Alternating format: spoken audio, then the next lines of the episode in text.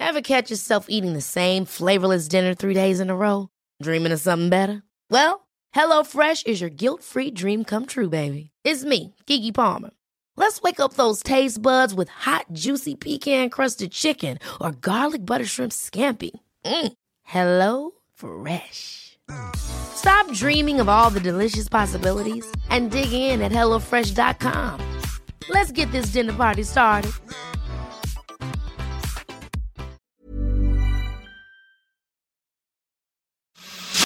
Thank you.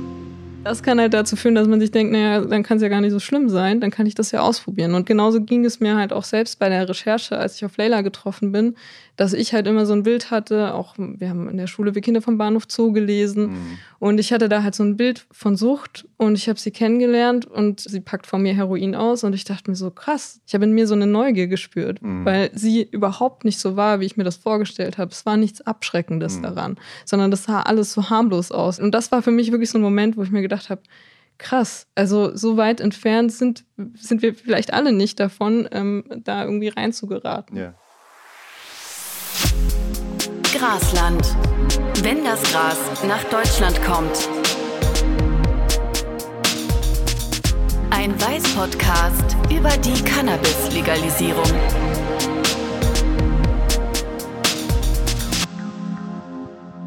Hi, ich bin Tim Geier von Weiß und ihr hört Grasland, den Podcast, in dem wir gemeinsam Menschen treffen, die ganz eigene Perspektiven auf die Legalisierung von Cannabis in Deutschland haben. Sei es, weil sie laut Polizei mit Gras in großen Mengen gedealt haben, so wie mein Gast aus Folge 1, der hat uns alles übers Dealen erzählt und über das gepanschte Zeug, das da so als Gras verkauft wird.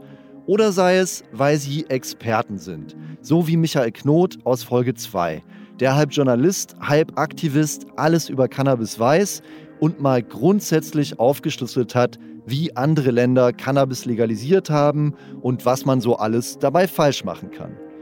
Eine große Frage, die dabei immer gestellt wird, ist, wie gefährlich sind Drogen eigentlich? Also, wie schützt man Menschen davor? Und wenn wir von Drogen reden, ist da Cannabis eigentlich einfach so mitgemeint oder ist das doch irgendwie was anderes als andere Drogen?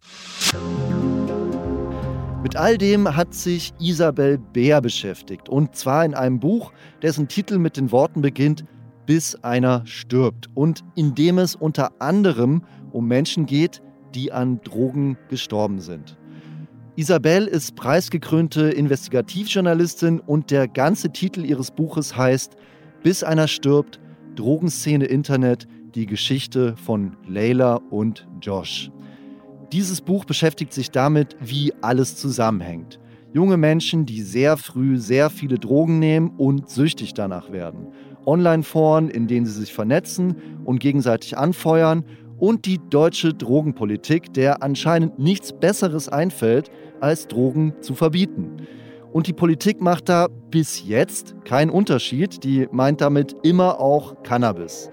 Damit beschäftigen wir uns heute und mit der Frage, was das alles mit Cannabis und der Legalisierung zu tun hat. Zuerst wollte ich aber von Isabel wissen, warum sie dieses Buch überhaupt geschrieben hat. Ja, es geht darum, dass sich damals auf Facebook so Drogengruppen geformt haben. Und dort haben sich Leute miteinander vernetzt, ähm, die zum Teil gekifft haben, aber auch Menschen, die Heroin konsumiert haben. Und ich habe mich da vor allem mit einem Teenager beschäftigt, der mir da aufgefallen ist, der immer wieder gepostet hat, was er gerade nimmt, auch sehr viel Fachwissen zu dem Thema geteilt hat. Und irgendwann war der Punkt, da habe ich auf sein Profil geklickt und ich habe festgestellt, der lebt ja gar nicht mehr. Und das war so der Ausgangspunkt für mich für die Recherche, weil ich verstehen wollte, was passiert in diesen Gruppen, wie ist sein Leben verlaufen, die letzten zwei Jahre seines Lebens, bis er mit 19 ähm, dann an einer Überdosis gestorben ist. Und habe mich da eben auch mit seinem Online-Umfeld beschäftigt und eben gesehen, er war unter anderem mit einer anderen jungen Frau vernetzt, äh, Leila, die selbst auch Heroin konsumiert hat habe ich dann eben mit seinem Leben auseinandergesetzt. Okay, du hast jetzt Heroin erwähnt. Wir machen ja hier einen Podcast über Cannabis, aber Trotzdem ist dein Buch super relevant für uns, denn es geht ja nicht nur um diese Online-Gruppen, sondern wenn ich das richtig gelesen habe, geht es eigentlich um einen viel größeren Zusammenhang, richtig? Genau, also ich habe halt bei diesen Gruppen am Anfang gedacht, so, ey krass, was hier passiert, da geben sich Leute lebensgefährliche Tipps, irgendwie, es bildet sich da eine Community, es wird zum Teil sogar gehandelt. Und dachte, eigentlich müssen diese Gruppen verboten sein, so, wieder dieses Verbotsdenken. Und habe dann aber später verstanden, dass diese Gruppen und dass die sich so entwickelt haben, einfach auch mit unserer Drogenpolitik zusammenhängt und dass auch das eine Folge davon ist. Weil da waren eben auch Menschen, die zum Beispiel, also die Gruppen sind auch aus dem Gedanken heraus entstanden, dass Leute gesagt haben, ich möchte, dass weniger Menschen daran sterben, weil sie zum Beispiel im Freundeskreis solche Todesfälle hatten, dann dachten, ich gebe dort jetzt gute Informationen, dass das nicht passiert. Das hat aber natürlich am Ende nicht funktioniert, weil die Leute in den Gruppen ja keine Ärzte waren oder irgendwelche ähm, Suchtexperten, sondern eben Menschen, die selbst auch konsumiert haben und teilweise eben dann im Rausch ihre Tipps in Anführungszeichen gegeben haben. Aber man hat eben gesehen, dort waren Leute, die halt gefragt haben, so, kann ich dies oder jenes miteinander kombinieren, die ja gefragt haben, weil sie eben Sorge hatten und weil sie sich eben durch ihren Konsum nicht einfach unnötig schaden wollten. Und das war was, was ich dann mit der Zeit einfach besser verstanden habe. Und am Anfang war ich erstmal nur so, weil ich mit dem Thema selbst nicht viel zu tun hatte, so, okay, krass, was passiert hier eigentlich? Und ich finde, da ist halt echt wichtig, sich ein bisschen damit auseinanderzusetzen, dann versteht man halt manche Zusammenhänge am Ende dann auch besser. Also kann man sich eigentlich gar nicht nur mit Cannabis beschäftigen, ohne sich auch mit anderen Drogen zu beschäftigen? Ich finde, das ist tatsächlich so, ja. Konsum ist ja generell was in unserer Gesellschaft. So. Und ich denke, die meisten Leute, die irgendwie Cannabis konsumieren, haben wahrscheinlich auch schon andere Konsumerfahrungen gemacht, vor allem mit Tabak oder Alkohol. Und ich finde, diesen Cut zu machen, den haben leider auch sehr viele Leute, die selbst in diesen Gruppen waren, gemacht. Die haben gesagt so, hey, ich bin der Cannabis-Konsument und so und ich bin deswegen besser als diejenigen, die jetzt Chemie konsumieren oder die Heroin nehmen. Da wurde es dann teilweise auch echt heftig, was Beleidigungen Beziehungen anging und so. Und man hat sich da irgendwie untereinander sehr voneinander abgegrenzt. Aber eine Sache bleibt ja, es sind Menschen, die konsumieren. Irgendwie, was ja auch alle verbunden hat, war, dass es im Illegalen passiert, die Angst vor Strafverfolgung, dass die Polizei was mitlesen könnte. Das hat alle miteinander in irgendeiner Form auch wieder verbunden. Aber trotzdem wollte man untereinander teilweise so eine Abgrenzung ziehen, so in die Richtung, ich bin besser als du, weil ich das und das nicht mache. Natürlich auch nicht alle, ne, aber das war was, was man in diesen Gruppen immer wieder gesehen hat. Also das hat mich halt auch überrascht, dass das am Ende diese Drogengruppen gar nicht so eine eine Community waren, wo man zusammenhält oder so, sondern dieser Umgangston war halt auch enorm rau untereinander. Ich habe jetzt kürzlich eine Recherche noch gemacht zur TikTok-Drogenszene. Da hatte ich das Gefühl, dass sich das wiederum verändert hat. Auch das Image zum Beispiel, da sind wir wieder beim Heroin von Heroin, ist auf einmal ein ganz anderes gewesen in dieser TikTok-Szene, dass es irgendwie wieder eher als cool angesehen wurde. Also auch da sieht man, wie bestimmte Drogen gesehen werden und bewertet werden. Auch das verändert sich mit der Zeit. Ja, also wenn jetzt Markus Söder oder andere Kolleginnen und Kollegen aus seiner Partei zuhören, denken sie wahrscheinlich schon, aha, aha, ja, Cannabis, Heroin, ähm, das, das äh, wundert mich gar nicht, dass ich das in einem Satz höre. Aber wenn wir jetzt mal den Titel sezieren, den Titel deines Buches, bis einer stirbt. Also wir reden über Cannabis eigentlich, aber willst du mit dem Titel sagen, Drogen töten und dann vielleicht sogar auch Cannabis tötet? Oder ist es auch da so, dass es etwas komplizierter ist als das? Es ist auf jeden Fall komplizierter. Also ich habe durch diese Recherche meine Ansichten halt auch sehr überdacht und auch geändert, weil ich einfach gemerkt habe, wir haben einfach ein riesiges Problem mit unserer Drogenpolitik. Das ist bekannt. Man ähm, kennt auch Zahlen aus anderen Ländern, wo man eben sieht, hier diese oder jene Maßnahme ist eigentlich total sinnvoll. Und wir machen das trotzdem nicht. Und das war was, was ich halt während dieser Recherche immer mehr verstanden habe. Und ich habe auch begriffen, zum Beispiel, dadurch, dass ich dann mit Leila Kontakt hatte, die bei unserem ersten Treffen dann auch Heroin von mir ausgepackt hat. Und ich habe da einfach besser verstanden, warum Menschen das machen und warum das, was mir beigebracht und vermittelt wurde, vielleicht gar nicht so gut war. Mhm. Okay, da bin ich sehr gespannt darauf, da noch näher drauf einzugehen, warum Menschen das genau machen. Also was eigentlich vielleicht auch das falsche Verständnis ist, das wir davon haben. Wir haben jetzt immer wieder dieses vielleicht etwas trockene Wort Drogenpolitik benutzt. Drogenpolitik heißt in Deutschland momentan ja unter anderem auch Drogen sind verboten. Ähm, Außer Alkohol und Tabak, genau. genau, genau, genau. Also sehr viele Drogen sind verboten und ein paar sind legal. Dann lass uns das mal anhand von Cannabis anschauen. Warum ist Cannabis eigentlich verboten? Also was bezweckt man damit? Was ist die Idee dahinter? Also ich kenne mich jetzt mit der Historie nicht so aus. Ich habe mich halt eher so damit beschäftigt, was Politiker auch ähm, immer mhm. wieder sagen. Und da ist ja so ein Argument, ja, wir haben ja schon ein Problem mit Alkohol, wir wollen uns jetzt nicht ein neues Problem schaffen. Das ist zum Beispiel eine Begründung. Die Illegalität von, von ähm, Drogen wird ja oft dann auch damit begründet, dass man sagt, wir wollen die Menschen davor schützen, das ist gefährlich, die schaden sich damit. Und an sich ist das ja auch total nachvollziehbar, mhm. dass man das so argumentiert. Und ich glaube, das ist auch das Hauptproblem, wenn man Menschen klar machen will, warum eigentlich eine Legalisierung von Cannabis sinnvoll sein kann, dass sie sich denken, naja, man hört doch die ganze Zeit irgendwie, der Konsum steigt an, das ist irgendwie auch schädlich und dann will man das legal machen und ähm, mhm. die Angst dann irgendwie, man schickt ein falsches Signal. Und ich glaube, da muss man halt wirklich ähm, wieder mehr auf die Fakten gucken und genau das fehlt mir. Also das ist halt so eine Diskussion, die wird sehr emotional gefühlt. Es gibt dann auch immer wieder so einzelne Stimmen, die werden dann ständig durch die Medien gebracht, so ja, das ist das falsche Signal und das ist total gefährlich. Und dann werden einzelne Suchtärzte rausgegriffen, die dann sagen, ja, aber das sollte man unter keinen Umständen machen, weil ich sehe in meiner Klinik jeden Tag, was das bedeutet. Aber das sind alles einzelne Meinungen und ich finde viel wichtiger, mal auf die Faktenlage zu gucken. Und dann merkt man eben, wenn man diese ganze Emotion mal rausnimmt, was ist denn wirklich sinnvoll, was sollten wir versuchen und wo müssen wir vielleicht auch, wenn man jetzt andere Länder anguckt, ein bisschen nachbessern, wenn wir das machen wollen. Okay, Fakten, das gefällt mir. Dann lass uns auf die Fakten schauen. Also, was sind denn die Folgen davon, dass Cannabis äh, verboten ist? Ja, das Ziel ist ja eigentlich, wenn das verboten ist, dann kommt man nicht dran, dann ist man davor irgendwie geschützt. So, mhm. Fakt ist aber, das stimmt so nicht. Man sieht, es gab eine Zunahme oder es gibt eine Zunahme von Cannabiskonsum auch bei jungen Menschen in Deutschland. Ähm, das ist eine Entwicklung, die man jetzt beobachtet hat, während zum Beispiel der Alkoholkonsum zurückgegangen ist. Mhm. Was man leider auch feststellt, dass diese Illegalität ja nicht dazu führt, dass das nicht verfügbar ist, sondern man kommt sehr, sehr leicht daran. Also was zum Beispiel auch zunimmt, ist ähm, der Verkauf über so Messenger-Dienste wie zum Beispiel Telegram. Mhm. Also man muss noch nicht mal jetzt sich äh, irgendwie in der Gefahr begeben, man kann sich das Zeug nach Hause bestellen. Das ist ähm, sehr leicht geworden. Und das nächste Problem ist, durch die Illegalität gibt es ja einen Schwarzmarkt und ähm, der Dealer, der mir das Zeug verkauft, hat nicht unbedingt jetzt so vielleicht das beste Interesse an meiner Gesundheit, sondern dem geht es ja auch darum, ja gut daran zu verdienen. Daraus ergeben sich äh, viele Probleme und das ist auch nicht neu. Also zum Beispiel gab es, ich glaube, das war so 2007 den Fall, dass Menschen mit Bleivergiftungen in äh, Leipzig ins Krankenhaus kamen, im Raum Leipzig, und man hat sich lange gefragt, woher haben diese die, diese Bleivergiftung, mhm. bis man festgestellt hat, oh krass, die haben Cannabis gekauft, das mit Blei ähm, versetzt war. Also da sieht man schon, da entsteht ein Gesundheitsrisiko, das ähm, ohne den Schwarzmarkt erstmal gar nicht da wäre, also wenn man das kontrolliert abgibt. Und jetzt sind es Entwicklungen, die sich jetzt schon in den letzten paar Jahren abzeichnen, dass eben Cannabis bzw. CBD-Gras dann äh, mit synthetischen Cannabinoiden versetzt wird. Da habt ihr ja auch was dazu gemacht mit einem ähm, Dealer, der darüber berichtet hat. Genau. Und genau das. Dieser, äh, sorry, wenn ich, da, wenn ich dich kurz unterbrechen darf.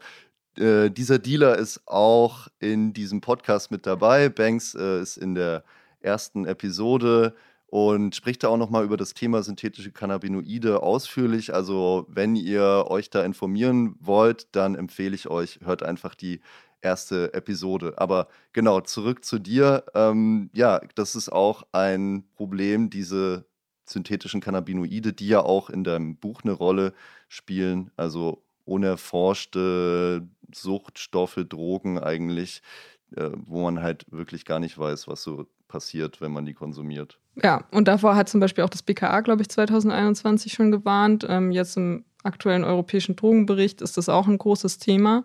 Und da fand ich auch etwas sehr interessant und ich glaube, das trifft leider halt auch in Deutschland auf ähm, Konsumenten zu, dass viele, die sich Gras kaufen, eigentlich davon ausgehen, ja, das ist normales Cannabis und dann eben CBD-Gras konsumieren, das eigentlich mit synthetischen Cannabinoiden versetzt ist und gar nicht wissen, was sie da konsumieren. Und daraus kann sich halt auch etwas ergeben, was, glaube ich, im Moment sehr wenig mitgedacht wird und was ich bei der Recherche immer wieder gehört habe von Leuten, die synthetische Cannabinoide bewusst konsumiert haben, also damals über Kräutermischungen dass die eben meinten, wenn man das konsumiert, ähm, dann gibt einem Gras irgendwann nichts mehr, weil man davon kaum noch eine Wirkung spürt. Das ist auch etwas, was Josh online geschrieben hat, dass er davon nichts mehr merkt.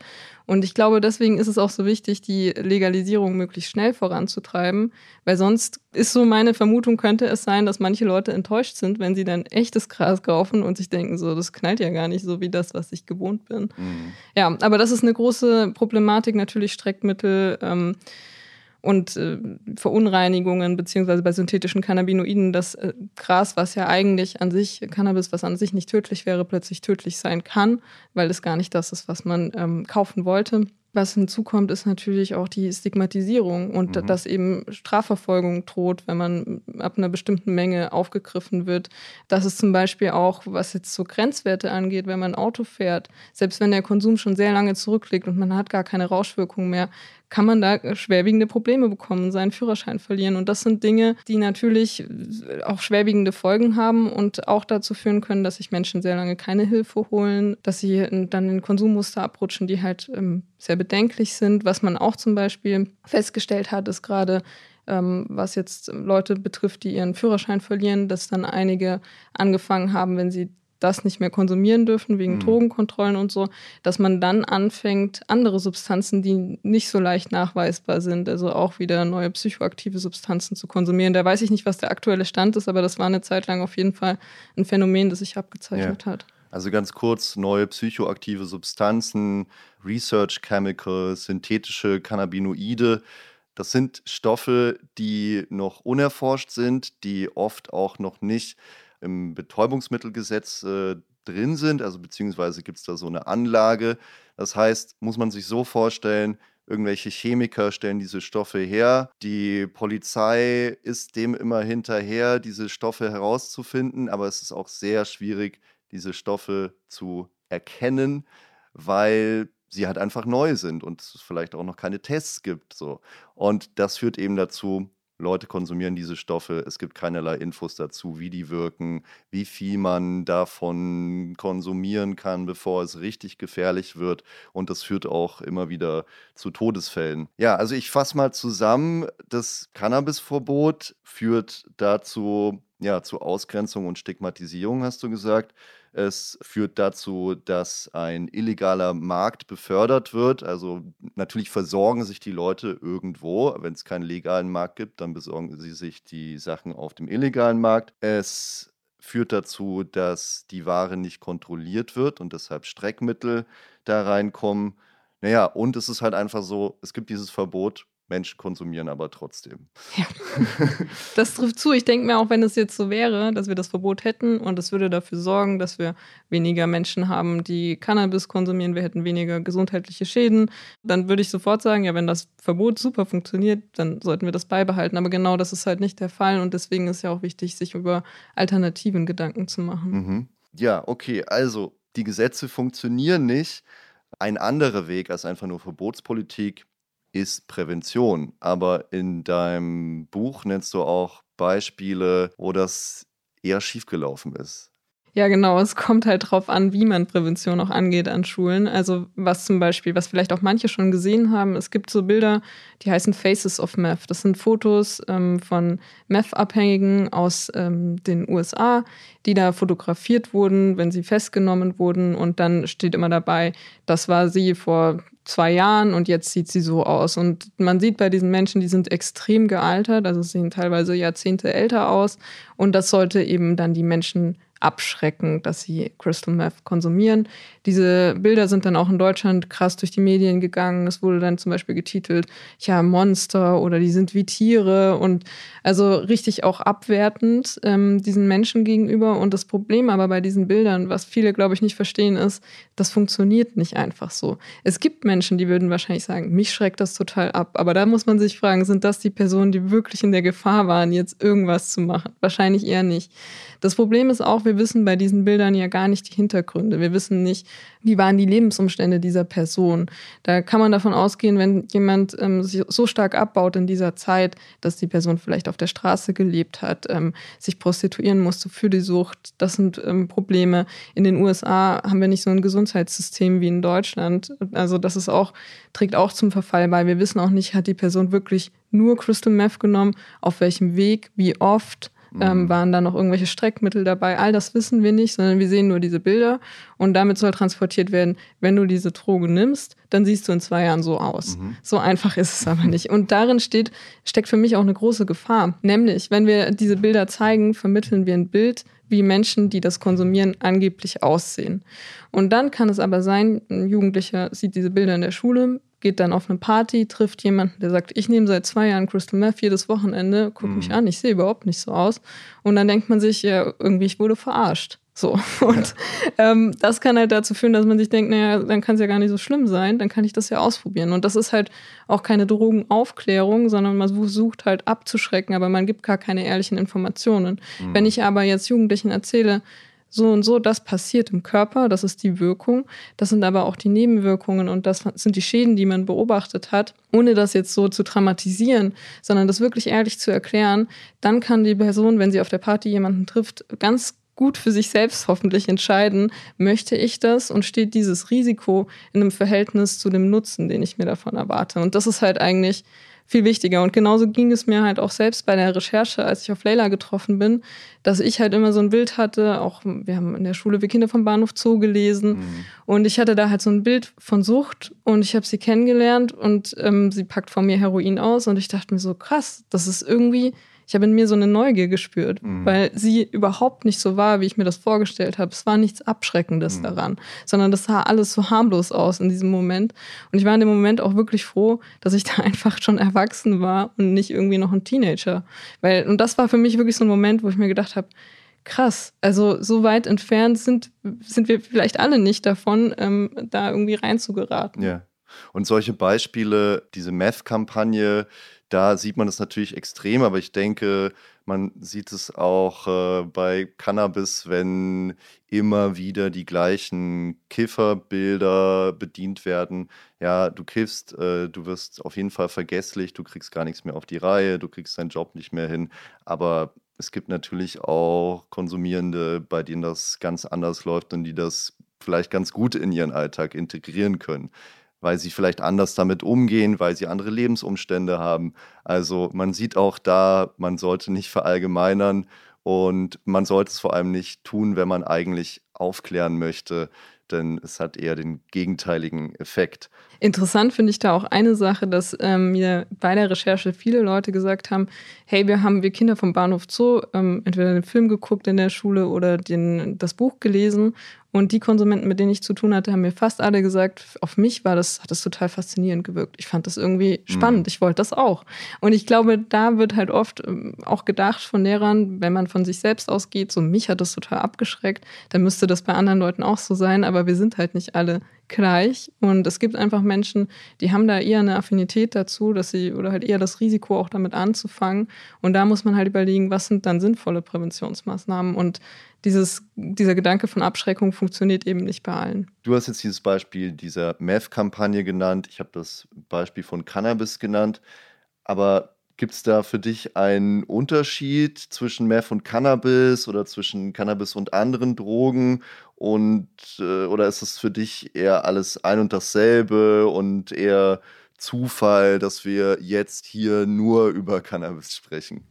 Nein, man kann das natürlich nicht in einen Topf werfen, weil das ja auch ganz unterschiedlich ist, was das bedeutet. Wenn ich jetzt Cannabis ähm, konsumiere und das ist jetzt nicht mit synthetischen Cannabinoiden versetzt, dann ist es, äh, werde ich nicht daran sterben. So. Ähm, bei äh, Crystal Meth sieht es natürlich nochmal anders aus, je nach Konsumform und so weiter, Dosis ähm, kann das tödlich sein. Das ist schon mal das eine. Es gibt ja auch Untersuchungen, was sind die gefährlichsten Drogen. Ähm, gibt es unterschiedliche Ergebnisse dazu, aber in den Top 4 ist tatsächlich in den Untersuchungen, die ich gesehen habe, immer Crystal Meth mit dabei, ähm, da ist Alkohol mit dabei. Das sind halt so die Drogen, die tatsächlich ähm, zu den gefährlichsten zählen, was auch Eigen- und Fremdschädigung angeht und so weiter. Cannabis ist da nicht in den Top 4. So, ich glaube, das ist ziemlich weit abgeschlagen. Ähm, und das muss man natürlich auch unterscheiden. Und ähm, man spricht hier ja auch von einer ganz anderen Abhängigkeit, die am Ende entstehen kann. Das ist ganz klar. Was diese Substanzen natürlich verbindet, sie sind illegal. Ähm, sie werden trotzdem konsumiert, aber der Crystal Meth Konsum liegt natürlich deutlich hinter dem von Cannabis in Deutschland. Mhm. Ich würde noch mal ganz gerne auf diesen Punkt zurückkommen, dass äh, viele in deinem Buch früh angefangen haben zu kiffen, viele Menschen, die in dem Buch vorkommen.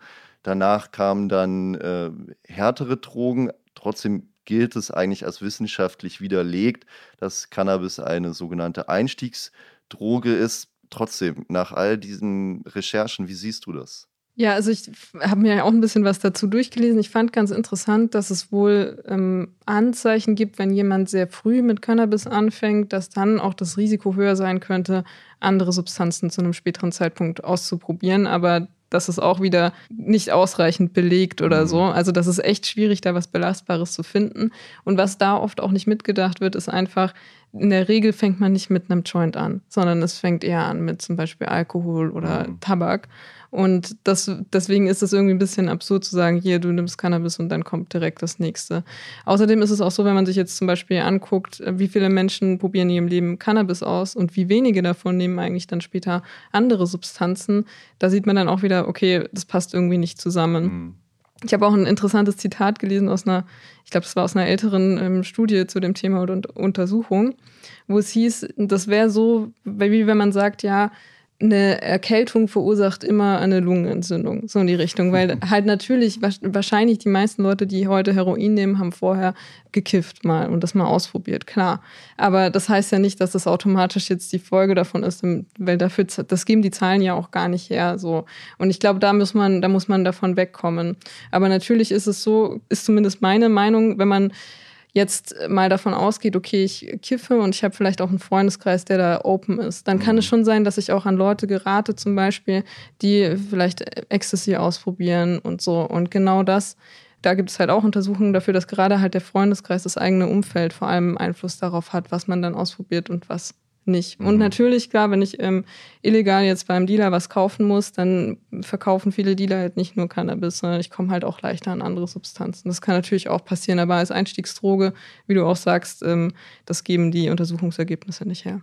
Also das heißt, weil man Zigaretten zum Beispiel im Supermarkt kaufen kann, kommt man da eher weniger an der Kasse mit jemandem in Kontakt, der einem dann auch Heroin verkaufen würde. Ja, wobei ich auch, also dass jetzt derjenige, der Cannabis verkauft, einem Heroin verkauft, halte ich für sehr unwahrscheinlich, mhm. weil da sind die Szenen, soweit ich mitbekommen habe bei meinen Recherchen, doch noch recht getrennt. Das sieht natürlich auf Telegram gut, kriegst du alles, aber wenn du jetzt wirklich vom klassischen Dealer ausgehst, sehr unwahrscheinlich. Ja. Aber es gibt diese Abstufungen, dass man dann vielleicht beim Cannabis-Dealer auch Ecstasy kauft. Also worauf ich hinaus will, was du, glaube ich, auch schon so ein bisschen gesagt hast, es spielt also eine Rolle, dass Cannabis eben illegal ist, dass ich mich illegal damit versorgen muss und dann die Wahrscheinlichkeit etwas höher sein kann, dass ich dadurch auch mit anderen illegalen Substanzen in Kontakt komme. Ja, ich denke, das ist halt auch was, was man in diesen Gruppen beobachten konnte. Ne? Das ist halt, äh, da kommen Leute rein, die konsumieren Cannabis und sind dann auf einmal in diesen Drogengruppen konfrontiert mit Leuten, die nehmen noch ganz andere Substanzen. Und was man schon sehen konnte, war eben, dass bei manchen dann eben diese Neugier da war, ja, ich möchte jetzt auch noch dies oder jenes ausprobieren. Ob die auch sonst da gewesen wäre, ist natürlich eine andere Frage. Ich denke, vielleicht schon. Also das ist, das ist total schwer zu bewerten. Mhm. Ähm, okay, also wir haben jetzt ja gelernt, Verbote bringen nicht so wirklich was. Dieser Ansatz ist fehlgeleitet, beziehungsweise es bringt schon Entwicklungen, allerdings negative. Und du hast gerade noch mal diese Online-Gruppen erwähnt. Also heißt es, wir müssen uns als Gesellschaft ändern und dann würden sich vielleicht auch diese Gruppen ändern oder existieren die separat davon? Also hat das eine mit dem anderen gar nichts zu tun? Also was ich total interessant fand, war, wenn, oder auch immer noch finde, wenn in diesen Gruppen oder auch jetzt so auf TikTok oder so gefragt wird, wie sah eigentlich bei euch die Drogenaufklärung an Schulen aus? Und dann hieß mhm. es irgendwie in vielen Fällen, ja, da kam halt die Polizei vorbei und hat gesagt, das ist alles schlimm und ihr macht euch strafbar. Also das funktioniert schon mal offensichtlich nicht. Und es ist ja auch kein Rahmen, und ich glaube, das ist auch ganz wichtig, es ist kein Rahmen, in dem man sagen würde, hey, ähm, ich habe irgendwie, ich merke, ich kiffe zurzeit öfter mal und das irgendwie macht mir das Sorge und ähm, ist es denn noch in einem normalen Rahmen? Das würde ich jetzt ja keinen Polizisten an meiner Schule fragen. Mhm. Oder das würde ich auch nicht fragen, solange der Lehrer noch zuhört. Also das muss einfach mitgedacht werden bei Drogenprävention oder halt auch, wenn man in der Schule was dazu macht. Mit meinem Buch bin ich auch an Schulen gegangen, öfter mal, und ich fand es sehr interessant, wie unterschiedlich dort das Thema behandelt wird. Es ist offensichtlich nicht im Lehrplan richtig verankert. Das heißt, manchmal war ich das Einzige, was zu dem Thema eingeplant ist. Und das ist natürlich zu wenig. Also ja das ist halt ein großes Problem. Und ich glaube, das Phänomen an sich würde nicht verschwinden, aber wenn mehr Leute wissen würden, wo sie gute Informationen zum Thema Drogen bekommen würden, dann wären sie nicht so gefährdet, online um Rat zu fragen, wo sie dann halt gefährliche Tipps kriegen. Mhm. Also ja, gute Aufklärung ist ein Weg, äh, um zu verhindern, dass Menschen in, in einen problematischen Drogenkonsum abrutschen oder in Sucht vielleicht auch mit Sucht Probleme bekommen. Ist aber auch so in deinem Buch, sagt, zitierst du Leila, sie sagt, Aufklärung etc. bringt leider wirklich nichts. Denkst du, ich wäre nicht aufgeklärt worden? Wer will, der macht. So ist es einfach. Also es gibt Menschen, Extremfälle vielleicht, äh, bei denen auch das schwierig ist. Aber gibt es noch andere Möglichkeiten, die man hat als, als Gesellschaft, als, als Einzelperson, um anderen Menschen in der Hinsicht zu helfen? Ich denke, das Wichtigste ist, dass man Menschen nicht ausgrenzt. Und mhm. ähm, das finde ich ist was, was mir auch während der Recherche erst richtig bewusst geworden ist. Zum Beispiel in vielen Artikeln in der Medienberichterstattung wird von Chunkies gesprochen. So. Mhm. Und das kommt von Chunk, also Müll. Also da, so sollten wir Menschen einfach generell nicht bezeichnen. Das ist schon mal das Erste. Und das nächste ist natürlich durch die Kriminalisierung, die wir hier auch in Deutschland haben, mhm. sehen wir diese Menschen gar nicht als das, was sie eigentlich sind. Also Menschen mit einer Suchtproblematik und Menschen, die eigentlich Hilfe brauchen und nicht eine Strafe, die das alles noch für sie verkompliziert und das Leben schlimmer macht. Mhm. Und ich glaube, das ist halt eins äh, der Probleme, das ich da sehe. Und es wird immer Menschen geben, die Drogen nehmen. Das werden wir auch nicht verhindern können. So, das ist halt leider einfach so, beziehungsweise leider, es, es steht ja jedem frei. Ja. Und ähm, ist ja auch okay, dass es jedem frei steht. Aber mit dieser Realität müssen wir lernen, umzugehen. Und ich glaube, zur Aufklärung gehört für mich auch, dass man sagt, hier an dieser und dieser Stelle findest du zum Beispiel Informationen zum Thema Safer Use. Mhm. Und das finde ich eben ist auch ein total wichtiger Punkt, weil viele Leute eben nicht wissen, dass es solche Regeln gibt, an die man sich halten kann, die einem helfen, zumindest das Risiko zu minimieren. Da würde ich mal gerne näher drauf eingehen. Safer Use. Ich glaube, es gibt viele Leute, die haben das leider noch nie gehört, obwohl es sehr wichtig ist. Beim Thema Alkohol kennt man es vielleicht noch.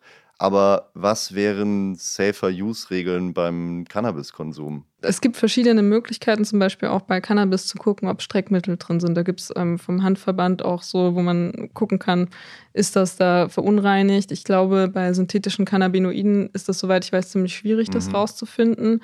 Was da Tipps sind, sind oft eine ganz kleine Menge anzutesten und zu gucken, wie die Wirkung ist. Sich auf jeden Fall vorher auch mit der Wirkung auseinanderzusetzen und zu gucken, weicht die Wirkung, die ich habe, denn davon ab. Und das kann man halt, wenn man vorher Erfahrungsberichte von Cannabis gelesen hat, bei synthetischen Cannabinoiden dann schon zum Teil merken, wenn die mhm. Wirkung eine ganz andere ist oder ich habe Halluzinationen oder sonst was. Es gibt da natürlich auch unterschiedliche Konsumformen ähm, oder die Möglichkeit zum Beispiel auch andere Filter zu verwenden, Aktivkohlefilter, das Cannabis nicht mit Tabak zu mischen. Also solche Sachen gibt es auf jeden Fall. Ich weiß aber jetzt nicht alles auswendig. Ja. genau. Also für jeden und jede, die sich da genauer informieren wollen, gibt es natürlich online unter Safer Use viele Infos, aber auch in deinem Buch hast du quasi ein ganzes Kapitel dazu, einen ganzen Abschnitt, in dem sehr viele Regeln gibt. Ich denke, einige, ich hatte ja schon das Stichwort Alkohol angesprochen, einige Regeln kann man wahrscheinlich auf alle Drogen adaptieren. Also ich denke da jetzt, was man immer hört, wenn du scheiße drauf bist, dann sauf nicht, weil dann bist du noch schlechter drauf. Und ich denke, das gilt wahrscheinlich für alle Drogen. Also dieses, die Stimmung, das Umfeld, all diese Dinge. Ja, auf jeden Fall. Und ich, also was ich zum Beispiel an Schulen total wichtig finde und auch immer mache, wenn ich da bin, ist nochmal zu erklären, wie treffe ich denn eigentlich eine gute Entscheidung für mich selbst. Weil am Ende ist es ja so, diese Konsequenz aus dem Konsum, die trägt man ja nur alleine. Die trägt ja niemand anders. Und wenn jetzt ein Freund zu mir sagt, ja, mach das, sonst bist du langweilig und äh, mir es aber danach schlecht damit, dann trage ich ja die Konsequenz und nicht diese Person. Und das ist halt, dass einfach bewusster wird, so ist es mein Körper, meine Entscheidung und da darf niemand mit reinreden. Und dass man sich selbst eben ausreichend informieren kann, um für sich selbst zu einer guten Entscheidung zu kommen. Ich merke das auch zum Beispiel an Schulen manchmal, dass Lehrer von mir erwarten, dass ich mich hinstelle und sage, ja, Drogen sind schlimm und ihr dürft es auf keinen Fall nehmen. Das hat sich auch schon meine Lehrerin bei mir beschwert und hat gemeint, ich soll doch jetzt bitte sagen, dass keiner Drogen nehmen soll. Und ich meinte dann so, sorry, aber das werde ich nicht machen und das ja. funktioniert auch nicht, sondern das Ziel sollte doch eigentlich sein, dass wir Menschen zu mündigen Leuten erziehen, die für sich selbst zu einer guten Entscheidung kommen, die wirklich auf Fakten beruht. Mhm. So, dass es im Jugendalter nicht immer passieren wird, ist natürlich auch klar, aber man sollte es zumindest versuchen. Machen wir beim Thema Safer Sex ja auch. Ja. Und wie reagieren die Schülerinnen und Schüler auf dich, wenn du sie so ernst nimmst. also es findet auch nicht jeder von den Schülern gut. Also ja. das, ich habe auch schon gehabt, dass dann Schüler meinten so, ja, aber das ist doch irgendwie jetzt, ähm, die ein bisschen überfordert waren damit, dass mhm. ich nicht gesagt habe, so lasst das jetzt einfach, sondern gesagt habe, so guckt euch doch, äh, zum Beispiel auch, was auch wichtig ist, guckt euch in eure, eurer eigenen Familie um. Gibt es jemanden mit zum Beispiel, der schon eine Psychose hatte, dann ist es, seid ihr auch womöglich gefährdeter, dass es euch passiert und so, dass man halt solche Sachen einfach mal ein bisschen absteckt und nicht direkt kommt mit dem, ihr dürft das nicht machen. So. Also ganz kurz, äh, Psychose heißt, wenn du eine Veranlagung dazu hast, solltest du zum Beispiel keinen Cannabis konsumieren oder sehr, sehr vorsichtig sein, weil die Wahrscheinlichkeit höher ist, dass es dann das auch ist, ausgelöst ja, werden genau, kann. Ja, genau. Ja. Also wenn man da psychische Vorbelastungen auch in der Familie hat. Also das ist zum Beispiel ein Tipp, den man ähm, auch geben kann. Und ansonsten ist es aber so, was ich an Rückmeldungen bekommen habe, dass mir manchmal auch Leute geschrieben haben, ich habe jetzt für mich eine Entscheidung getroffen und ich habe ähm, dann davor drüber nachgedacht zu konsumieren und habe es jetzt nicht gemacht. Klar werden mir jetzt die Leute, die mein Buch gelesen haben und danach dachten, es wäre eine gute Idee, irgendwie irgendwas zu nehmen, wahrscheinlich eher nicht schreiben. Mhm. Aber ich hatte schon das Gefühl, dass manche für sich selbst dann einfach auch zu einer Entscheidung gekommen sind. Und das fand ich eigentlich das Schönste. Mhm. Also ja, wenn es so ist, wie du sagst, beziehungsweise was wir, worüber wir jetzt gesprochen haben, zutrifft und äh, das klingt ja alles sehr nachvollziehbar, dass die Illegalität von Drogen, von Cannabis eben diese negativen Folgen hat, dann, das hast du vorhin auch schon angesprochen, macht es eigentlich aus deiner Sicht auch Sinn, das zu legalisieren, ja. Ja.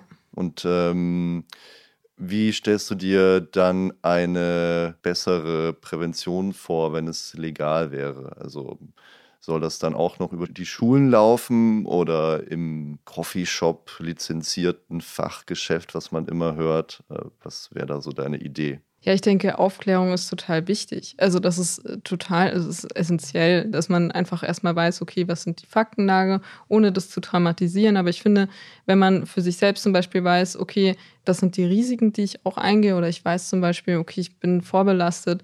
Ich glaube, dass dann einige auch für sich selbst entscheiden würden, hm, ich mache das mal lieber nicht oder ich warte vielleicht noch, bis ich ein bisschen älter bin. Mhm. Das kann ja auch eine Entscheidung sein.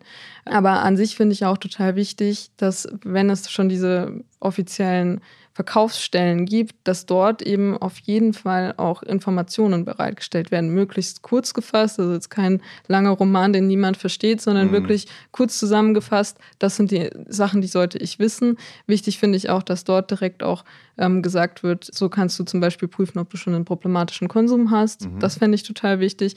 Und eben auch, wie man niedrigschwellig an äh, Informationsangebote kommt oder eben auch an Hilfe, Hilfsangebote. Das fände ich wären total wichtige Dinge. Ich habe gelesen, ähm, in Kanada gibt es auch so Information Sheets und sowas.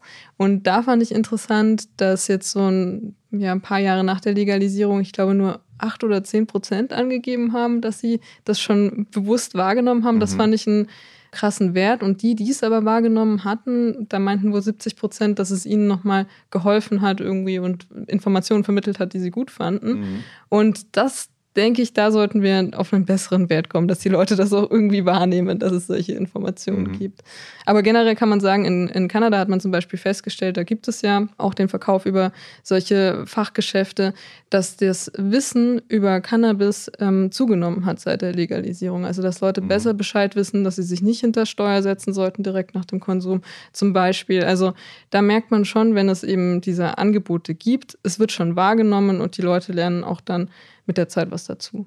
Da sind wir jetzt wieder bei der Legalisierung. Also wenn wir Cannabis wirklich legalisieren, dann schließt sich gleich die Frage an, wie wirkt sich das auf andere Drogen aus, um den, auf den Umgang mit anderen Drogen? Müssen wir die dann auch alle legalisieren? Und ist das dann eine gute Idee? Ja, das ist eine sehr gute Frage, die ich auch gar nicht beantworten kann. Aber ich glaube, das ist halt immer so die Sorge, die die Leute haben, dass dann mhm. alles andere legalisiert wird. Soweit ich weiß, ist das aber in den Ländern, von denen es eine Legalisierung gab, in Kanada zum Beispiel ja auch nicht passiert.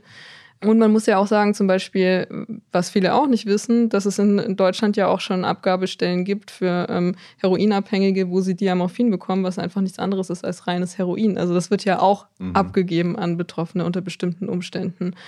Ich denke, was sinnvoll ist, ist auf jeden Fall, ähm, bevor man so einen Schritt geht, erstmal Drug-Checking-Angebote anzubieten. Das wäre total wichtig. Also, dass Leute, wenn sie sich ähm, schon irgendwelche illegalen Substanzen kaufen, die Möglichkeit haben, die zu testen mhm. auf ihre Inhaltsstoffe und dann eben zu sehen, was sind da für Streckmittel drin, wie hoch ist denn vielleicht auch der Reinheitsgrad. Sollte ich denn da so viel oder so viel davon nehmen?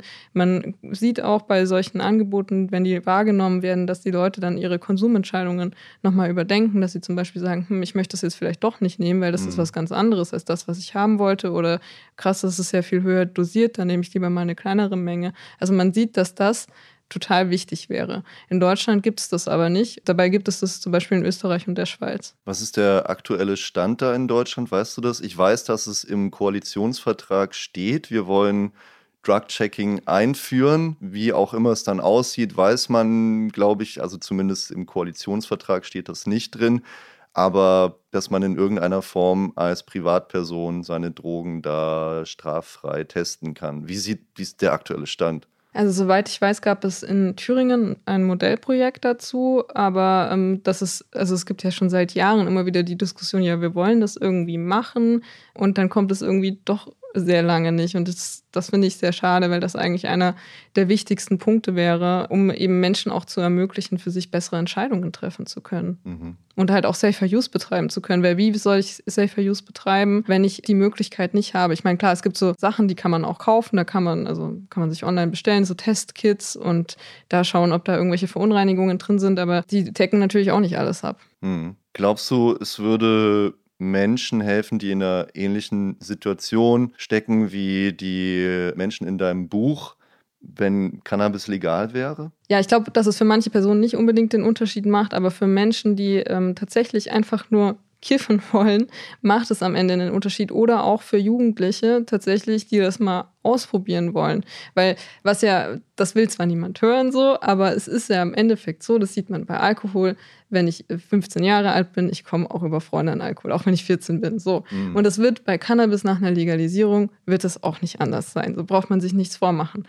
Aber dennoch ist es so, es ist immer noch besser, wenn jemand aus einer legalen Quelle dann dieses Cannabis bekommt, auch wenn das nicht vorgesehen ist, als wenn diese Person das dann aus irgendeiner dubiosen Quelle bekommt, das wahrscheinlich dann noch irgendwie verunreinigt ist oder im schlimmsten Fall mit synthetischen synthetischen Cannabinoiden versetzt ist. Mhm. Also ist auch das irgendwo sinnvoll. Ich denke aber, was wichtig ist, ist, man muss immer ähm, beobachten, wie entwickelt sich das. Also ich glaube auch nicht, dass man nach einem Jahr schon wirklich abschätzen kann nach der Legalisierung, ja, das ist jetzt das Endergebnis. Hat man auch in Kanada zum Beispiel gesehen, da haben sich viele Sachen noch verändert. Und inzwischen ist es zum Beispiel so, dass die, den Umfragen zufolge zumindest, die Zahl der 16- bis 19-Jährigen oder der Prozentsatz der 16- bis 19-Jährigen, die Cannabis Konsumieren ähm, zurückgegangen ist, also unter den Wert vor der Legalisierung. Also das heißt mhm. nicht unbedingt, dass eine Legalisierung jetzt dazu führen muss, dass jetzt mehr Leute konsumieren. Ja, also du hast jetzt nicht gesagt, wir müssten halt dann auch Heroin legalisieren, dann würde es den Menschen oder Menschen, die in einer ähnlichen Situation sind wie die in deinem Buch, besser gehen. Und es reicht auch nicht einfach nur Cannabis zu legalisieren, sondern so verstehe ich das, es sind eben sehr viele Dinge, die dann da auch dranhängen. Also eben auch Präventionsarbeit, Drug-Checking, all das. Also auch da, und äh, das scheint ein Thema jetzt in unserer Runde zu sein, man darf nicht so das vereinfachen, sondern es ist alles ein bisschen komplexer, aber man muss einfach auf die Fakten gucken und dann sieht man, so nehme ich das jetzt mal mit, dass mit der Kriminalisierung funktioniert nicht so wirklich. Genau, und was eigentlich sinnvoll wäre, so in Bezug auf andere Drogen, bevor man über eine Legalisierung spricht, ist über eine Entkriminalisierung zu sprechen. Das hat zum Beispiel Portugal gemacht. Ähm, die hatten nämlich ein riesiges Drogenproblem und die haben sich vor über 20 Jahren entschieden, einfach alle Drogen zu entkriminalisieren. Also der Unterschied zwischen einer Legalisierung und einer Entkriminalisierung, weil das halt oft leider auch in den Medienberichten verwechselt wird, ist bei einer Legalisierung ist halt eben auch der Handel dann legal über bestimmte Fachgeschäfte und so weiter. Bei einer Entkriminalisierung bedeutet das einfach, dass ähm, Konsumenten nicht mehr strafrechtlich verfolgt werden. Und genau das ist in Deutschland im Moment ja ein riesiges Ding. Also wenn man sich anguckt, wie hoch der Prozentsatz ist von den Delikten, also wenn man jetzt mal anguckt, was es für Drogendelikte gibt. Und da sind laut dem BKA 79 Prozent konsumnahe Delikte. Also das heißt, da geht es nicht um den großen Dealer so, sondern da geht es vor allem eben auch um Konsumenten. Und ähm, das ist natürlich eine Problematik, weil man hilft diesen Menschen so ja nicht. Und in Portugal hat man das halt dann auch gemerkt, okay, das funktioniert so offensichtlich nicht, wie wir das bis jetzt gemacht haben, sondern der Konsum nimmt zu, Menschen leiden, Menschen sterben und hat dann eben die Konsumenten entkriminalisiert. Das bedeutet, dass wenn man jetzt mit einer bestimmten Menge, einer bestimmten Substanz, ist auch egal, ob das jetzt Heroin ist oder Cannabis, ähm, aufgegriffen wird, dann gibt es keine Strafverfolgung mehr. Und es gibt dann eben auch, äh, also was sie auch eingeführt haben, parallel waren Hilfsangebote, also dass man Hilfsangebote hatte, eine bessere Aufklärung. Und viele hatten dann Angst, so nach dieser, nach diesem Schritt, dass es dann so wird, ja, dann ist ja, dann fängt ja jeder an, Drogen zu nehmen, wenn es da keine Strafverfolgung mehr gibt. Das hat man aber so nicht festgestellt, sondern was man stattdessen festgestellt hat, war ein Rückgang der Drogentoten und zwar immens. Also man hat da gesehen, dass dieser Schritt sehr, sehr gut war und dass dieser Schritt am Ende eben auch Leben gerettet hat. Und ich finde, das ist was, worüber wir in Deutschland wirklich, wirklich nachdenken sollten, nämlich diese Menschen aus diesem Stigma rauszuholen, aus der Kriminalität rauszuholen und zu verstehen, dass es in erster Linie ja kein strafrechtliches Problem ist, sondern mhm. ein gesundheitliches Problem und dass es wichtig ist, diesen Menschen zu helfen und sie auch zu schützen. Also ja, Entkriminalisierung ein spannender Weg, der zurzeit auch immer wieder diskutiert wird. Wir haben darüber auch in der zweiten Folge mit Michael Knot gesprochen. Wenn ihr euch anhören wollt, wie das portugiesische Modell im Vergleich zu dem Modell in Kanada dasteht, wo Cannabis legalisiert wurde, und Uruguay, wo Cannabis auch auf eine andere Art legalisiert wurde, dann hört euch die Episode 2 an. Jetzt würde ich gerne noch von dir wissen, Isabel, wann wird Cannabis legal und was machst du an diesem Tag? Ja, das ist eine gute Frage. Ähm, also ich bin ja, ich bin inzwischen nicht mehr so optimistisch. Am Anfang dachte ich so, okay, krass, ja, kommt jetzt bald. Dann habe ich aber gecheckt, okay, das sind äh, ganz schön viele rechtliche Hürden und Sachen, die irgendwie mitgedacht werden müssen und die von der Politik irgendwie gefühlt auch eine Zeit lang überhaupt nicht bedacht wurden. Es mhm. dann hieß irgendwie, ja, 2023 gibt es dann den ersten Joint und da, als ich mich da ein bisschen eingelesen habe, dachte ich so, hm, das kommt irgendwie zeitlich nicht ganz hin. Deswegen, also ich bin gespannt, ob das tatsächlich jetzt noch kommt. Also du zweifelst daran, dass es überhaupt noch in dieser Legislaturperiode machbar ist. Also ja, ich habe ich hab meine Bedenken. Es wäre natürlich gut, wenn das, wenn das passiert, aber ja, ja ich sehe da haben, viele Hürden. Wir haben schon verschiedene Dat äh, Daten gehört hier in diesem Podcast. Wir gucken mal, was passiert und äh, ja, was, wenn es passiert, was würdest du dann machen an diesem Tag? Puh, gute Frage. Ich glaube, ich würde mir das mal angucken. Alles klar. Vielen Dank dir, Isabel. Und ähm, ja, danke fürs Gespräch. Ja, danke dir. Das war Grasland. Isabel Bär hat uns gezeigt, wie man durch die Legalisierung Konsumentinnen und Konsumenten besser schützen könnte. Denn nur wenn Gras legal ist, kann der Staat auch kontrollieren, was drinsteckt. Und Menschen, die ein Problem mit ihrem Konsum haben, könnten dann viel offener darüber sprechen. Sie einfach zu kriminalisieren, bringt dagegen gar nichts, sagt Isabel. Dem würde wohl auch mein nächster Gast zustimmen. Und das, obwohl er Polizist ist. Dirk Peklo ist Vorsitzender beim Bund Deutscher Kriminalbeamter und nimmt uns mit in die Welt der Polizei. Er erzählt uns, warum er dafür ist, Cannabiskonsumentinnen zu entkriminalisieren und warum das unter seinen Kolleginnen und Kollegen eine ganz schön kontroverse Ansicht ist. Grasland ist eine Produktion von Weiß mit mir, Tim Geier. Supervising Producer Markus Richter, technische Aufnahmeleitung Edgar Vaisio, Senior Editor Alexander Kraudelt. Soundmix Sebastian Opp, Sounddesign Sebastian Simmert, Head of Post-Production Jasmin Springer. Coverart Philipp Siepus. Folgt uns auf TikTok, Instagram, Facebook, Snapchat und YouTube unter Weiß auf Deutsch. Wenn ihr mögt, hören wir uns gerne wieder. Grasland erscheint wöchentlich am Donnerstag, überall da, wo es Podcasts gibt.